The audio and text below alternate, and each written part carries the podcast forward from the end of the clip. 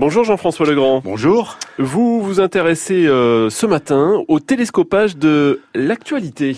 Absolument. Et lorsque les situations extrêmes se croisent au même instant, dans un même moment, les justifications de certains mouvements deviennent beaucoup plus claires. Au Japon, Carlos Ghosn a été arrêté par la justice pour fraude fiscale. Et si cela est avéré, est-ce que quelqu'un qui gagne 16 millions d'euros par an a besoin de frauder pour, dixit la justice japonaise, s'acheter des maisons à travers le monde? Incroyable. À l'autre bout de la chaîne, les gens manifestent leur désarroi face à la diminution de leur pouvoir d'achat. Nous sommes sur une même planète, mais pas du même monde. Quel écart et comment ne pas ressentir une énorme injustice? Je comprends qu'un grand patron de l'industrie ait un salaire à la hauteur de ses responsabilités. Mais s'il se trompe et qu'il amène son entreprise dans le mur, lui, il aura des parachutes dorés. Alors que ceux qui voient leur pouvoir d'achat diminuer, eux, n'ont rien qui les protège. Alors ils s'expriment, ils manifestent. Qui sont ces gilets jaunes? Qui sont ces gilets de la colère? Pour la plupart, ce sont des gens invisibles, ordinaires, qui, ne défrayent pas la chronique, mais aujourd'hui, ils deviennent visibles. Ils expriment au grand jour leurs angoisses face à un pouvoir d'achat, peau de chagrin, et contre lequel ils n'ont, eux, encore aucun parachute doré. Pour M. Ghosn, la justice nippone, nippone semble devoir agir.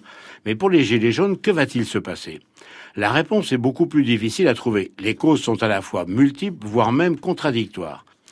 J'ai entendu mardi matin le président du VVF, Pascal Canfin, dire qu'il était urgent d'organiser une réponse à la hauteur de l'inquiétude et du sentiment d'abandon.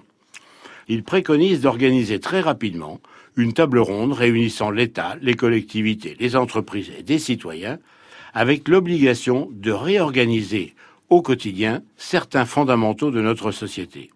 Cette table ronde concernerait l'organisation d'une nouvelle mobilité, avec quelles énergies, électricité, hydrogène, une nouvelle organisation du travail, avec plus de télétravail, de nouvelles pratiques médicales avec la télémédecine, de nouvelles pratiques de l'État en matière de prise en charge des territoires délaissés, ou encore de nouvelles relations travail-entreprise, etc., etc.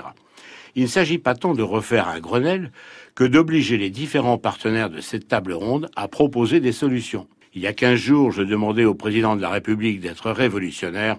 Monsieur le Président, c'est le moment. Merci Jean-François Legrand. C'est moi qui vous remercie. Et je précise que votre édito est à retrouver sur francebleu.fr et rediffusé au début de notre émission Effet de manche à partir de midi.